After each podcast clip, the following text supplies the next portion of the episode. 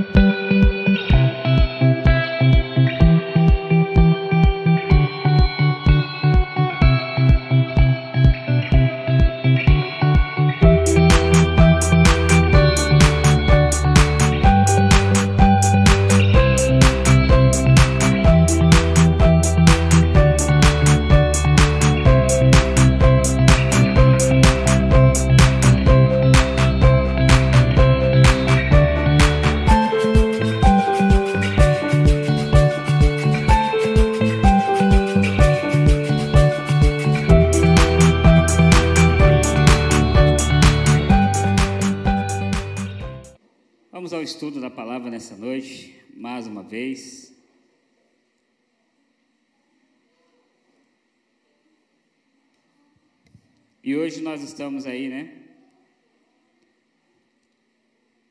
começar, vamos orar. Se coloque sobre seus pés comigo nessa noite. Senhor, em nome do teu filho amado Yeshua, nós nos rendemos a ti, nos colocamos na tua presença, nos colocamos diante de ti para que o Senhor fale conosco a tua vontade, para que o Senhor nos ensine o teu querer e nos ensine aquilo a qual o Senhor deseja para nós, Pai. Faça-se presente nessa noite, faça-se presente, Deus, através dessa palavra e use o teu servo, Senhor, para a glória do teu nome. Amém. Aleluia. Pode se sentar, mas se assente dando glórias a Deus. Aleluia. Bem, hoje nós estamos né, no estudo aí de três partes sobre esse texto. João capítulo 14, versículo 6. Né, que respondeu Yeshua, a música que nós cantamos aqui, né? Eu sou o caminho, a verdade e a vida. Ninguém vem ao Pai a não ser por mim. E na quarta-feira nós já fizemos aí a primeira parte desse estudo, que foi o caminho. E hoje eu gostaria, juntamente com vocês, de falarmos um pouco sobre a segunda parte desse texto, sobre a segunda parte desse estudo, que é a verdade. Amém? Diga comigo assim: a verdade. Então, deixa aberto nesse texto, João capítulo 14, versículo 6, e a gente vai conversar um pouquinho sobre esse estudo aí sobre aquilo que Deus tratou no meu coração. Espero que você seja abençoado. Parte 2, a verdade. E como eu fiz né, aqui na primeira parte, eu gostaria que vocês lessem comigo aí. Digo, repita comigo assim: verdade é verdade. Mesmo que todos tratem como mentira. E mentira é mentira, mesmo que todos tratem como verdade. Isso aqui é ampliando para todas as coisas, mas principalmente para dentro da igreja. Hoje existem muitas coisas que são verdades bíblicas, mas as pessoas tratam como mentira. E tem muitas coisas mentirosas que as pessoas tratam como verdade. Então, que a gente possa ter essa conceito, esse conceito. Olha, significado da palavra verdade eu fui um dos estudos do nosso pastor Jimson, que há mais ou menos cinco anos atrás ele deu aqui na igreja, que é os quatro pilares do trono de Deus. Verdade em hebraico é emet, e significa início, meio e fim. Diga comigo: início, meio e fim. E significado de mentira: mentira é um ato ou efeito de mentir, enganar, falsidade, fraude.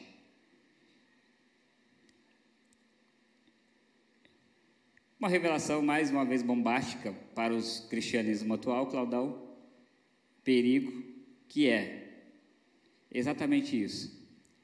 Se não andamos na verdade de Deus, automaticamente andaremos nas mentiras de Satanás.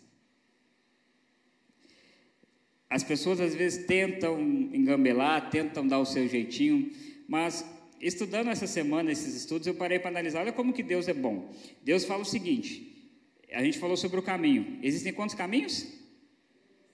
Caminho de vida, caminho de morte. Existem, existe a verdade e a mentira.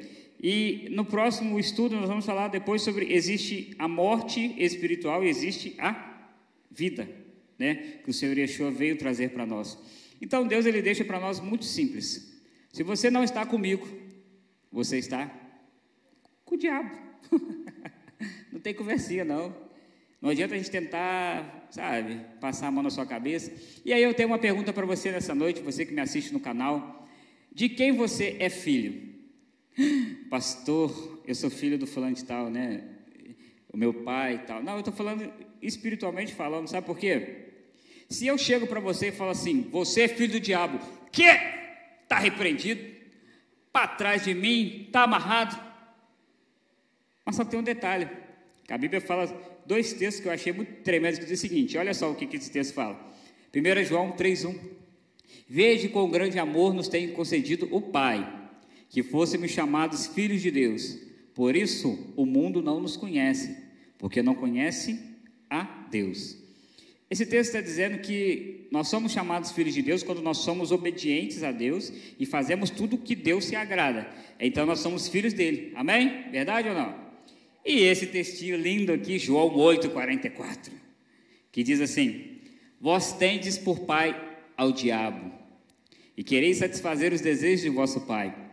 Ele foi homicida desde o princípio e não se firmou na verdade, porque não há verdade nele. Quando ele profere mentira, fala do que lhe é próprio, porque é mentiroso e pai da mentira.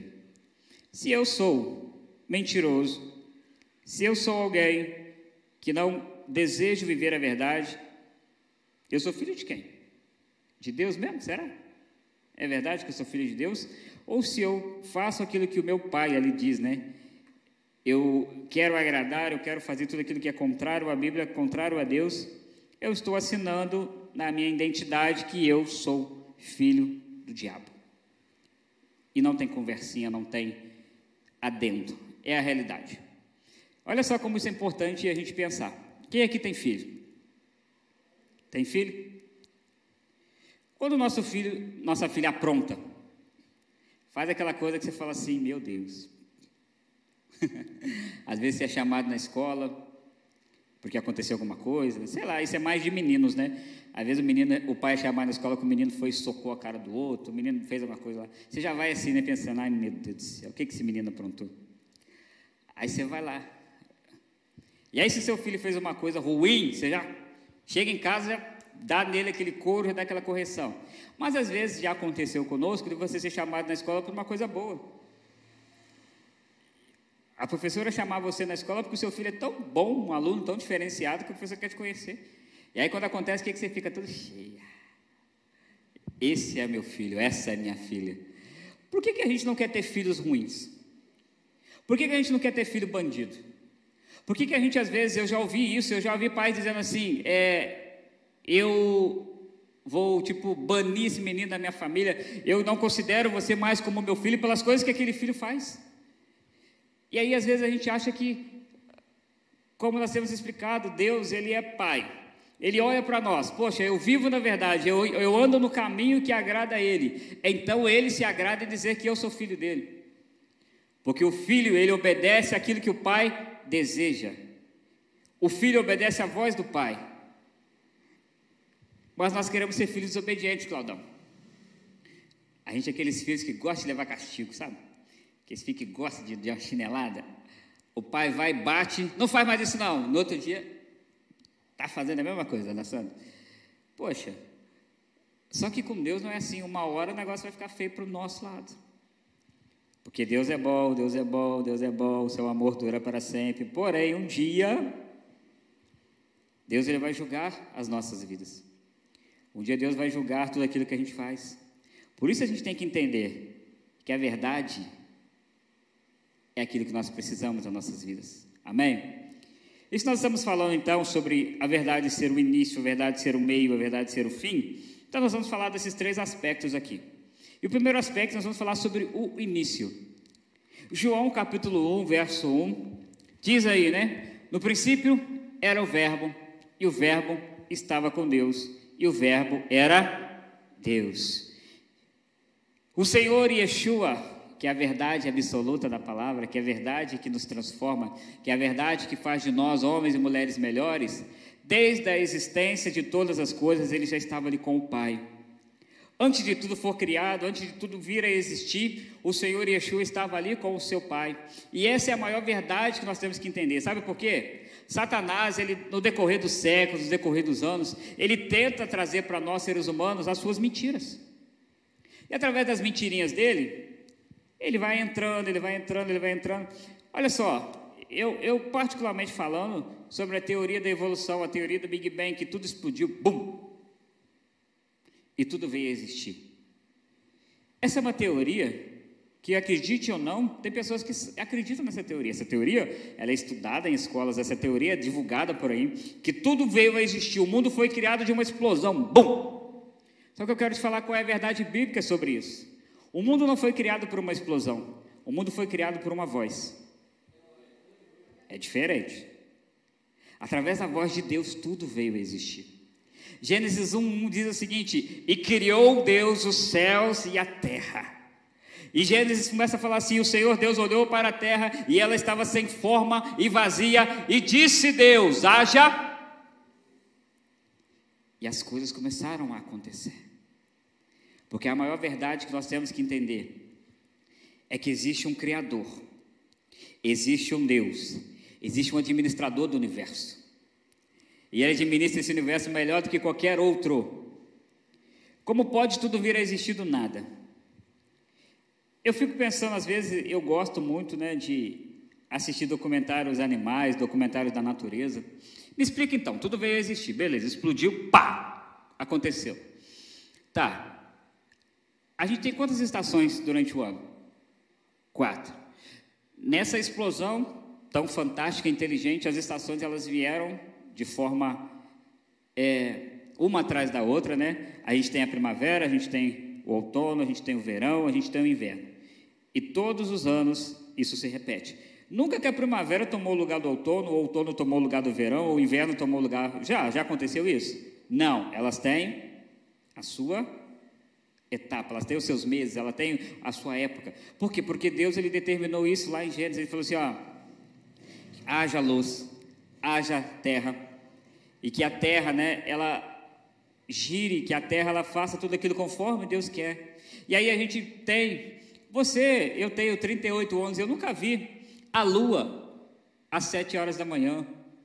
Eu nunca vi a lua quando eu acordo de manhã assim, 7 horas, 8 horas da manhã, a lua durante o dia e quando eu vou dormir à noite o sol. Não, por quê? Porque Deus estabeleceu sol para o dia, lua para a noite. A gente olha as estrelas, a gente olha tudo, a gente fala, gente, como que isso pode ser, existir do nada? Não, não existiu do nada. Porque Deus é um Deus poderoso, Deus é Deus santo, e Ele criou todas as coisas. Só que Satanás ele vem sutilmente. Ele fala assim: ó, isso aqui é aquilo, isso aqui é aqui. Quer ver como é que Satanás é sutil? A gente falou aqui é, na quarta-feira sobre o caminho. O que, que Satanás chegou para Eva e falou assim: Eva, Deus falou para você realmente não tocar no fruto? Ele colocou uma dúvida na cabeça de Eva, Eva olhou assim. Não. Deus falou para eles não comerem. E aí Satanás começou sutilmente a fazer ali na cabeça de Eva até o ponto de que ela foi lá e pecou. Porque Satanás ele veio com o papel de desvirtuar a verdade. No jardim ele veio com esse papo. Sabe qual que é o papo de Satanás até os dias de hoje? Não é necessário obediência a Deus. Não é necessário obedecer o que Deus manda. Deus mandou não comer da árvore do jardim, mentira, não é necessário, você pode comer. Deus ele não quer que você seja como ele, Deus ele não quer que você seja é, um, alguém, sabe, diferenciado. Deus ele não quer, Deus ele não sabe o que ele está falando, não. Deus falou para não comer, mas pode comer, come, eu atesto, come lá que você vai ver o que é bom, come. E aí o homem comeu e a gente viu o que aconteceu. Satanás ele vem com essas sutilezas. Olha que sutileza interessante que Satanás vem trazendo durante os anos nas nossas vidas. E isso vem entrando nas nossas mentes como se fossem verdade. Satanás ele é aquele, aquele ser sorrateiro. Sabe o que é ser sorrateiro? Ele não age às vezes de forma é, como as pessoas acham, mirabolante, sabe? Aquela forma. Acho que as igrejas fazem mais isso que Satanás. Aquela coisa é, você olha assim, tuf, tuf, tuf, sabe? Aquelas coisas bem explosiva, Satanás chega se apresentando, fumaça, bomba. Não, Satanás ele age de forma sutil. O que, que a Bíblia fala? Que Satanás ele se apresenta como anjo de. E Satanás vem, ele vem sutilmente. E uma das coisas que Satanás ele fala, né? Ele foi trazendo aí durante o ano, durante os anos, né? Que é o seguinte: olha só, olha uma das mentiras de Satanás. Você não precisa ser tão santo assim. Afinal de contas, Jesus morreu por você.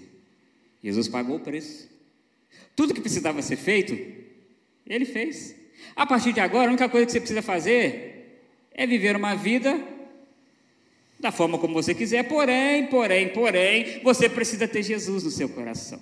Você precisa estar na igreja, você precisa de vez em quando fazer alguma coisa ali, só para que né, as pessoas não fiquem é, falando mal de você, mas não precisa de santidade, não precisa viver uma vida reta. Bíblia, não, Bíblia, Bíblia é um livro retrógrado. Bíblia é um livro que já precisava ter sido atualizado há muitos anos atrás. A Bíblia, ela foi para o povo de Israel. Você agora não precisa mais de Bíblia, porque você, afinal de contas, é alguém que sabe o que é bom para você, ou sabe aquilo que você precisa fazer.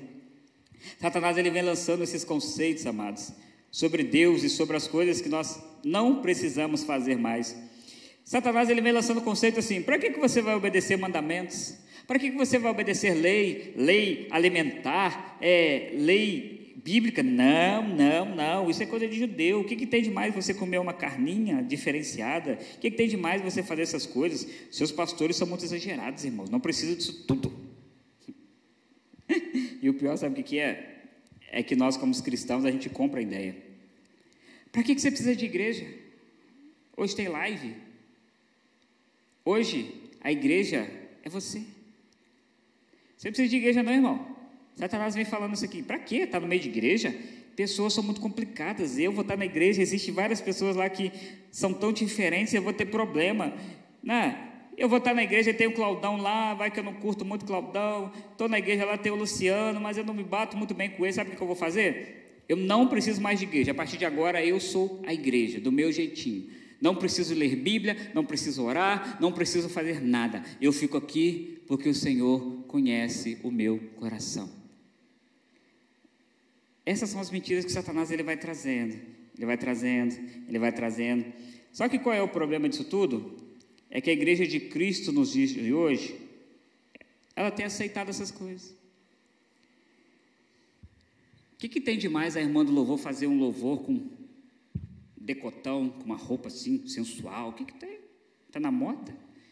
Ela é bonita, deixa ela mostrar o corpo dela. Você que não tem que olhar de forma errada para a irmã.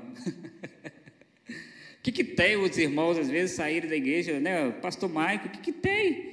Acabar o culto, o pastor Mike e o Mateus e ali tomar uma. Não tem nada a ver, não. Afinal de contas, a Bíblia fala que pode beber, só não pode embriagar.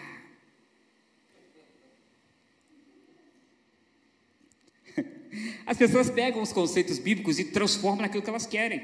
Por quê? Para elas terem uma desculpa. Porque quando você. E sabe qual é o, o, detalhe da verdade? A verdade é a seguinte: quem aqui gosta de ser confrontado? Quem gosta aqui quando chega para você e fala assim, você está errado? Ninguém gosta. Ninguém gosta. Quando alguém chega para nós e fala assim, Pastor Marcos, você está errado nisso. Você ouve aquilo ali, muitas vezes você fala assim, ah, não aceito isso. Que a maioria das vezes as, pessoas fazem isso hoje. Os cristãos fazem isso. Eu não aceito isso, eu não estou tão errado assim não. Só que tem um detalhe: Contra fatos não há argumentos. E um detalhe: contra fatos bíblicos e contra, e contra aquilo que o Senhor Yeshua é, não adianta. Se comparar o pastor Michael com o Mateus, beleza, eu posso fazer coisas melhores do que ele, ele pode fazer coisas melhores do que eu. Mas se comparar o pastor Michael e Mateus com Yeshua, já era para nós dois. Porque ele é a verdade absoluta. Ele é aquele que não pecou, ele é aquele que desde o princípio é fiel a tudo aquilo que Deus deseja. Ele é aquele que obedeceu ao Pai, vírgula por vírgula, ponto por ponto, sinal por sinal, palavra por palavra, tudo que o Pai mandou fazer, ele fez. E aí as pessoas falam que não precisa mais tudo isso nos dias de hoje, é mentira. Porque se eu não faço aquilo que é verdade, eu estou fazendo aquilo que é mentira. E aí eu acho que eu vou morar, eu vou estar com o eterno para sempre. Não vou, não, eu estou mentindo, eu estou vivendo uma vida mentirosa. E, e, é tão interessante hoje, todo mundo se acostumou a estar de máscara, né, nesses dois anos aí de pandemia. É normal a gente ver as pessoas de máscara hoje, né? Ver a gente estar aqui na frente sem máscara, ou às vezes você está andando na rua. E, esses dias eu estava com a Paula e Caçara. Às vezes a gente está assistindo algum programa na televisão, a gente acha estranho. Mas por que, que estão sem máscara? Às vezes aquilo já aconteceu, já foi gravado há muitos anos, mas ficou esse conceito de que hoje ainda é necessário a máscara. Mas sabe qual é o problema no mundo espiritual? Tem muito crente com máscara. E sabe qual é a máscara às vezes? Como eu já falei, às vezes o pastor Michael veste a máscara da santidade. Chego na igreja, aleluia, glória a Deus, aleluia, Jesus é bom, planta bananeira, leio o texto bíblico e todo mundo fala, uh! Mas quando acaba o culto, haha, pastor Michael coloca a máscara de verdade, quem ele é. E essa máscara aí, quem conhece com certeza, é Deus. Por isso, amados, a gente não pode ter duas caras. O que que Yeshua falou sobre ser verdadeiro? O Senhor Yeshua falou assim: a gente, como cristão, tem que ser mais ou menos, mais ou menos. É, talvez, talvez. Ele falou assim: seja você Sim, sim? Ou? Ou seja, se eu falar com o Claudão assim, Claudão, amanhã eu vou lá na sua casa, eu tenho que. Se eu falar, eu não vou, eu não vou. Mas sabe qual é a dos cristãos? É Claudão, não, porque então acontece que, não, mas acontece que então. É, se der, eu vou. E às vezes com Deus a gente vai protelando, vai falando, vai achando que Deus é bobo. A gente vai vivendo uma vida que não agrada a Deus. Eu tenho que ser sim, sim ou não, não. O que eu sou, eu não sou porque eu tenho que agradar as pessoas. Embora eu falei que às vezes a minha vida demonstra para você quem Deus é, eu tenho que ser aquilo que Deus deseja. O meu sim tem que ser sim. Então eu tenho que ser alguém verdadeiro em tudo que eu faço. Verdadeiro, eu tenho que ser alguém realmente é, bom. Se eu sou verdadeiro, e olha como que a Bíblia é, ela, ela se completa. Se eu sou verdadeiro, eu não faço aquilo que não, que não é agradável a Deus. Se eu sou alguém verdadeiro, eu começo a obedecer a Deus. Se eu sou alguém verdadeiro e honesto, eu vou roubar? Vou ou não vou? Se eu sou alguém verdadeiro e honesto, eu vou mentir? Se eu sou alguém verdadeiro e honesto, eu vou prejudicar o meu irmão? Por quê? Porque eu sou verdadeiro. Porque eu tento andar na verdade. Pastor, você é perfeito? Eu não, nem pretendo ser. Mas a partir do momento que você começa a andar nos caminhos de Deus, você começa a acontecer e acertar. E olha, eu tenho falado isso aqui, é uma verdade. Não é tão complicado assim. Se você quiser, você consegue fazer aquilo que Deus deseja. Sim. Ainda no ano 2022, século 21, você consegue ser um crente de verdade. Isso é bíblico. Aleluia. E cadê o texto? Alguns textos que eu escolhi, que falam sobre a verdade. Deuteronômio capítulo 32, versos 4. Olha o que, que diz aí. Ele é a rocha, cuja obra é perfeita, porque todos os seus caminhos justos são. Deus é a verdade e não há nele injustiça. Justo e reto é. Esse texto é muito tremendo, né? O Senhor Deus, ele é a nossa rocha. E toda a obra que Deus determinou, desde Gênesis até Apocalipse, tudo aquilo que Deus determinou, desde antes da criação até a consumação de todas as coisas, a restauração de todas as coisas, é perfeita. Ou você acha que Deus é como nós? Eu preciso prender esse suporte aqui, né? Como a gente prendeu. Eu preciso prender isso no teto. A gente foi, prendeu. Ah, não, mas espera aí. Ficou meio torto isso aqui. Não, mas tá bom. Deixa assim mesmo. Você acha que Deus é assim? Não. Deus ele é detalhista. Deus vai lá, acerta. Não, isso aqui tem que ficar certinho. Porque eu sou perfeito. E é isso nas nossas vidas. As coisas nas nossas vidas têm que estar agradáveis a Deus, amados agradáveis a Ele. Olha que texto maravilhoso também, Salmo 100, verso 5. Porque o Senhor é bom e eterna a sua misericórdia, e a sua verdade dura de geração em geração.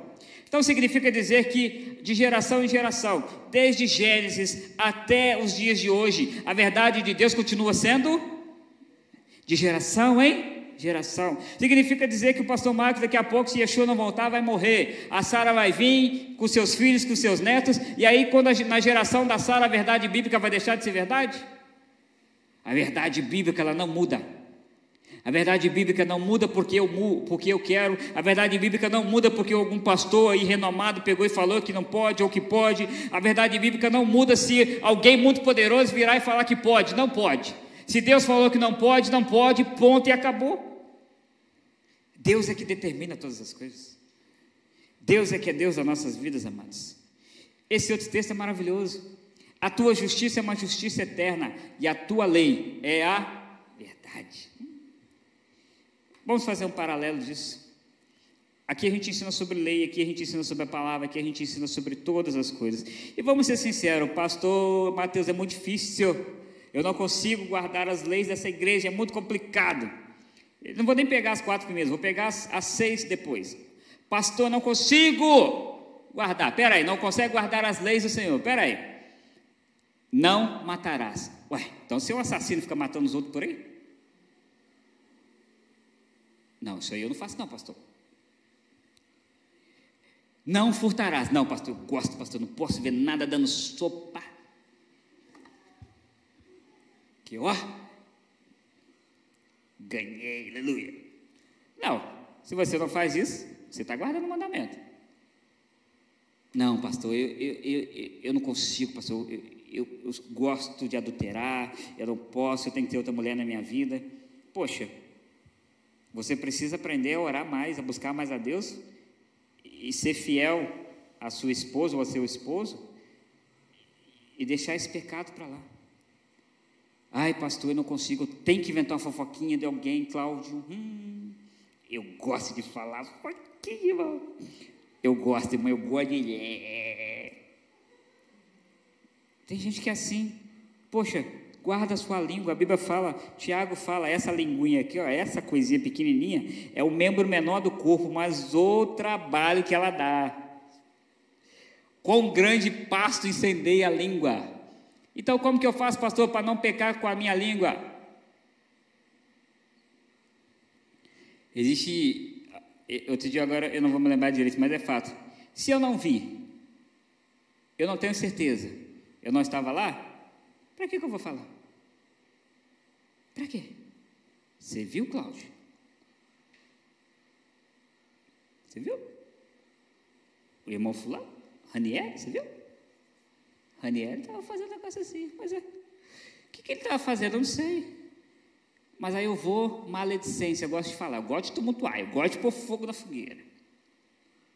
Então a gente tem que pegar, amados, e guardar as palavras do Senhor, porque isso traz bênção para nós. Olha como que a lei do Senhor é boa para mim.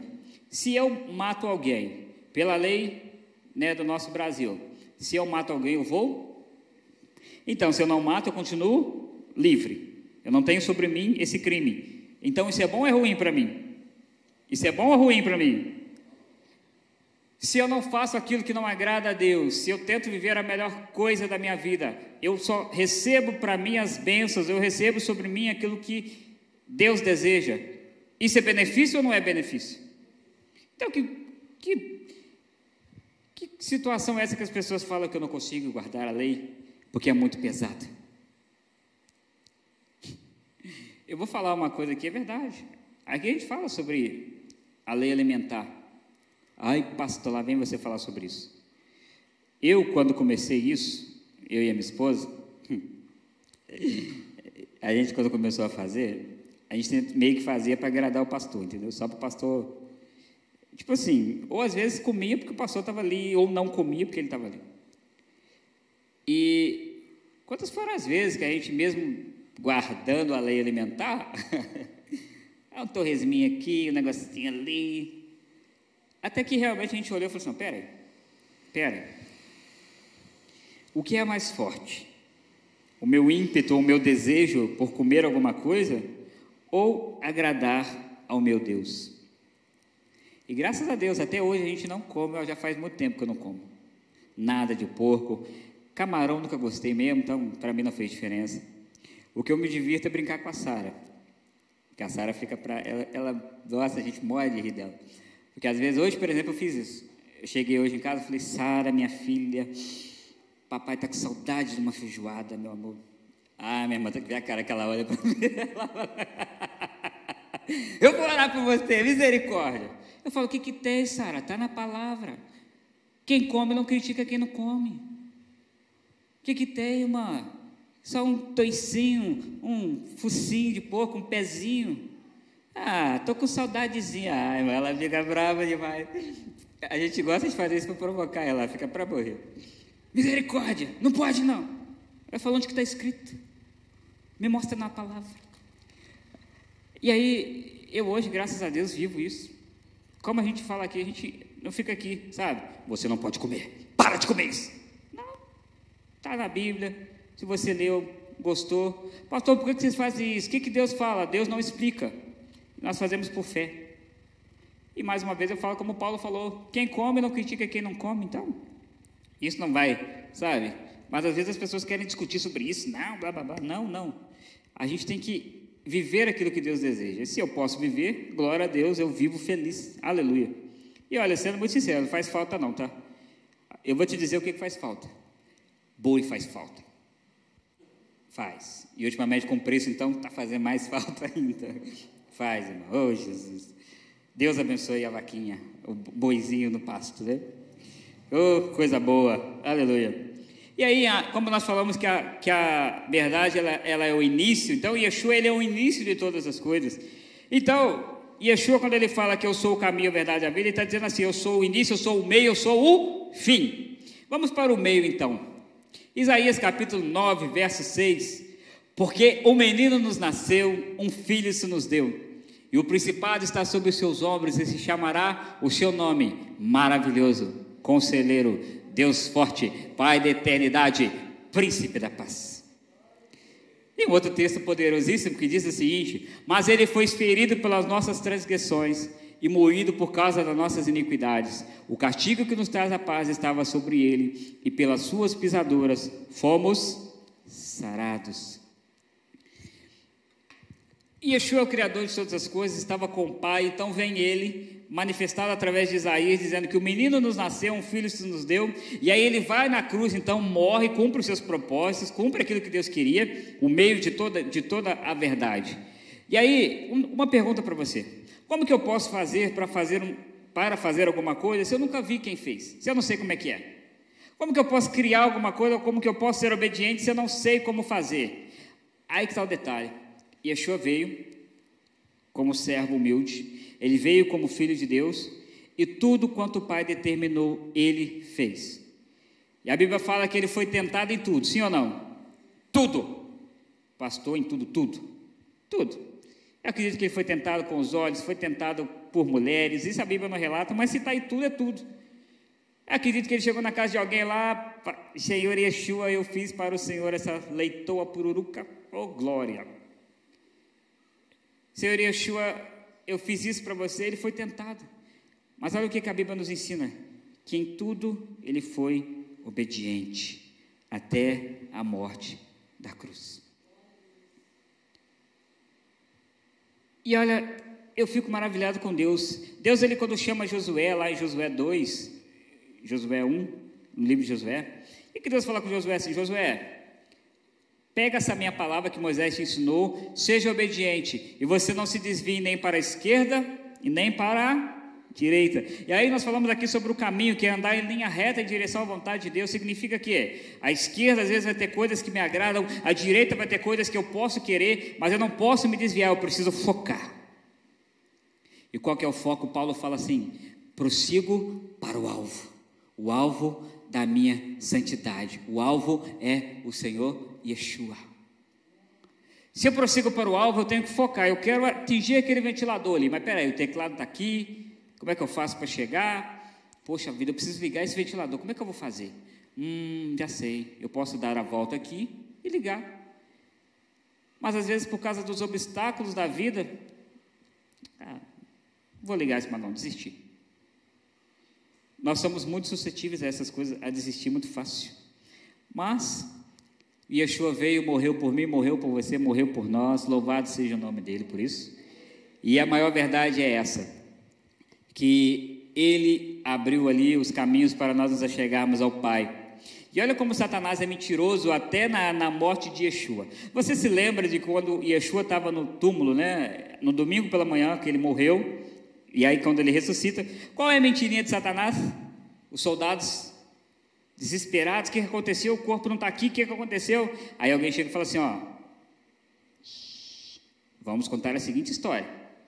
Os discípulos dele vieram e levaram o corpo dele. Parece bobeira isso, né? Mas tem gente que acredita nisso até hoje. Tem teorias aí muito estranhas nos dias de hoje que Jesus foi só alguém, que Jesus foi só um profeta, que Jesus não foi isso tudo que ele era. Mas nós aqui cremos que Jesus é a verdade absoluta. Qual é a verdade? Aquele que nos leva ao Pai. Somente por Yeshua podemos chegar ao Pai. Somente pelo nome dele podemos receber aquilo que Deus quer. Somente pelo Senhor Jesus podemos nos achegar ao trono da glória do Pai. Não é por nenhum outro nome, não é por nenhuma outra pessoa, é pelo nome de Jesus Cristo. Nós cantamos aqui, né? Jesus, Jesus, Jesus. É isso aí que está aí, ó. Isaías. O nome que traz cura para você é o nome de Jesus. O nome que traz libertação para o homem é o nome de Jesus. O nome que cura é o nome de Jesus. O nome que manda Satanás embora da vida da pessoa não é o nome do pastor Maico da igreja Eliahu, não é o nome de nenhum pastor. Mas quando você chega para o demônio e fala, sai dessa vida em nome de Jesus.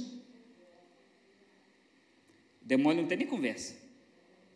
Ele, ó, vai embora. Então nós temos que entender isso. E olha que detalhe. Yeshua também deixou muito claro. Qual é o fim então, pastor? Apocalipse 1:8. Eu sou o alfa e o ômega, o princípio e o fim. Diz o Senhor, que é, que era e que há de vir, o todo-poderoso. Eis que venho sem demora, guarda o que tens, para que ninguém tome a sua coroa. Então o Senhor Yeshua vem nos mostrando isso, olha, eu, né, desde a criação, eu sou todas as coisas, eu vim, morri, abri a porta para o meu Pai e eu vou voltar.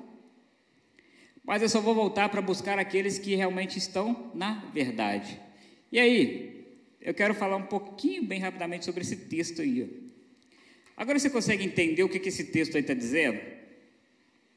Esse texto, se a gente trocar as palavras, está dizendo assim: quem é a verdade da Bíblia? Quem é a verdade? O Senhor Yeshua. Quem é a verdade? Está dizendo tal assim: e conhecereis Yeshua, e Yeshua os libertará. Aí você fala para mim assim, pastor, mas como assim? Porque esse texto aí todo mundo conhece, esse texto aí é falado em algumas igrejas, esse texto é muito conhecido biblicamente. E eu estudando essa semana, eu tive o seguinte é, pensamento sobre esse texto. Pastor, por que, tem crente que é endemoniado até hoje? Pastor, por que tem crente que não consegue se libertar das coisas? Eu vou te falar por quê. Eu quero falar sobre esse texto através da vida de uma pessoa. A gente conhece muitas pessoas na Bíblia que foram transformadas, mas eu quero falar um pouquinho da vida da mulher samaritana. Dentro desse texto. Yeshua chega ali no posto. Eu imagino eu pela manhã, tá? Imaginação minha. Bom dia, bom dia. Aí você vê que Yeshua chegou tão educadamente e a mulher começou com coisinhas. Como assim? Um judeu falando com uma samaritana. Como pode um homem conversar com uma mulher sozinho? Aí Yeshua fala assim: Você me dá um pouquinho de água? Não, mas o poço é fundo e não sei o que e, e, tal. Aí Yeshua está falando com ela assim: Se você soubesse quem te fala e quem te pede água, do seu ventre jorraria rios de água viva. E começa o diálogo entre Yeshua e aquela mulher. E imagina Yeshua virando para ela assim: Tudo bem? Onde está o seu esposo? Eu não tenho esposo. Lógico que não. Inclusive, né, o que está com você não é seu. Vejo que és profeta.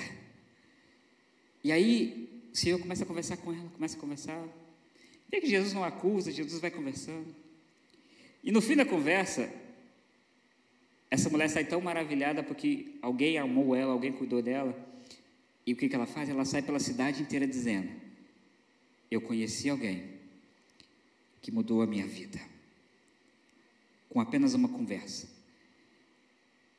E aí eu te falo um detalhe: Como que aquela mulher continuou sendo livre do seu pecado, do seu adultério, porque ela é mulher adúltera, ela tinha coisas que não era dela, totalmente perdida. Quando Yeshua curava as pessoas, o que, que ele falava quando ele pegou aquela mulher em adultério, que as pessoas queriam apedrejá-la? Ele falou assim: mulher, onde estão os teus acusadores? Eu também não te acuso. Vai e não, e não peques mais. O que, que te mantém livre do pecado? É você viver obediente à palavra do Senhor. O que, que mantém você livre do pecado? É quando você conhece a verdade. Quem é a verdade? O Senhor Yeshua.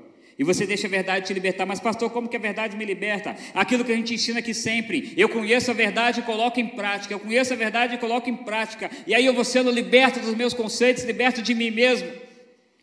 E aí Deus começa a me libertar. Pastor, como que eu faço? Olha só, eu sou um idólatra, eu sou alguém que gosta de ídolos, eu sou alguém que gosta de adorar tantos deuses. Olha, Êxodo 20 diz o seguinte: que você deve amar a Deus sobre todas as coisas. Aí você conhece a palavra, e aí você para para pensar aqui, opa, eu vou deixar esses ídolos de lado e vou passar a amar somente a Deus.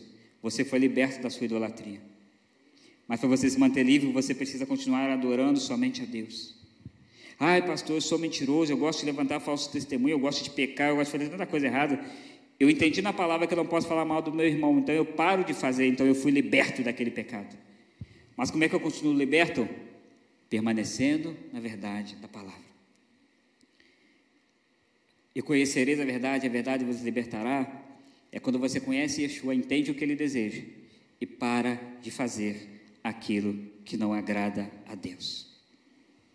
Quando eu faço o que Deus se agrada, eu me vejo livre das minhas decepções, livre das amarras do diabo, livre das minhas depressões, livre das drogas, livre de todas as coisas, porque eu passo a obedecer a Deus e a verdade me liberta. Quando a verdade entra dentro de mim, e aí a verdade passa a, a, a externar em mim aquilo que eu realmente faço. Eu oro a Deus, eu busco a Deus, eu louvo ao Senhor, então a verdade está dentro de mim, eu coloco a verdade para fora. E Davi ensinou uma coisa muito importante, que, que ele fala assim? Eu escondi a tua palavra aonde? Para quê? Para eu não? Vê se um texto não conecta com o outro. o que, que me faz eu pecar? Eu não sei, tá? Pastor Mike não sabe. Que pegar esse paninho aqui é pecado. Não sei o que isso é roubar. Está aqui. Nunca ouvi falar. Pus no bolso. Eu estou consciente.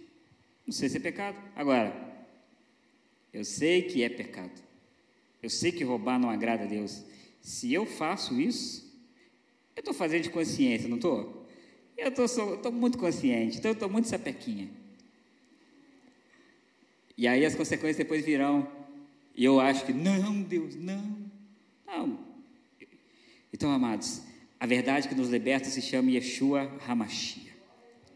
A verdade que nos mantém libertos se chama Adonai, o nosso Deus, a sua palavra.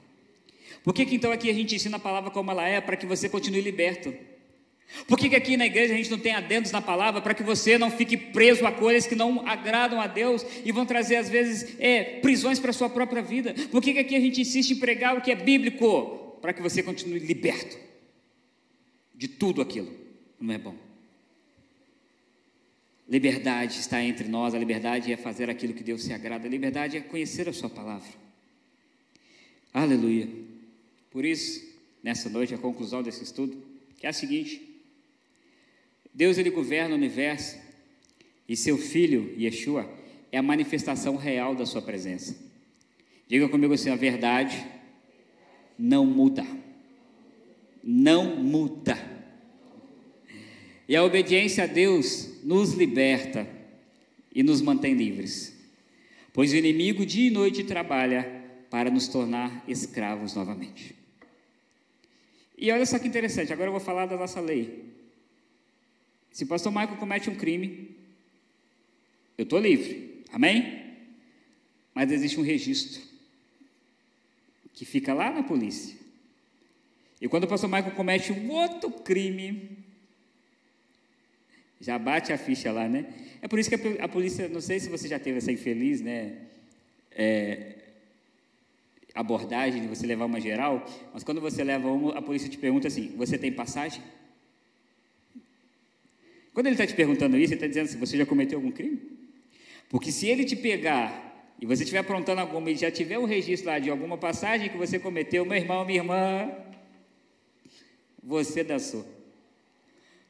Porque você pode estar fazendo a coisa mínima, mas se a sua passagem é por tráfico, qualquer outra coisa que você tenha feito, o que você fez antes pesa no que você está fazendo agora. Isso é a lei, isso é a lei humana, tá? Lei brasileira. Então imagina com Deus. Nós somos libertos, o Senhor nos libertou.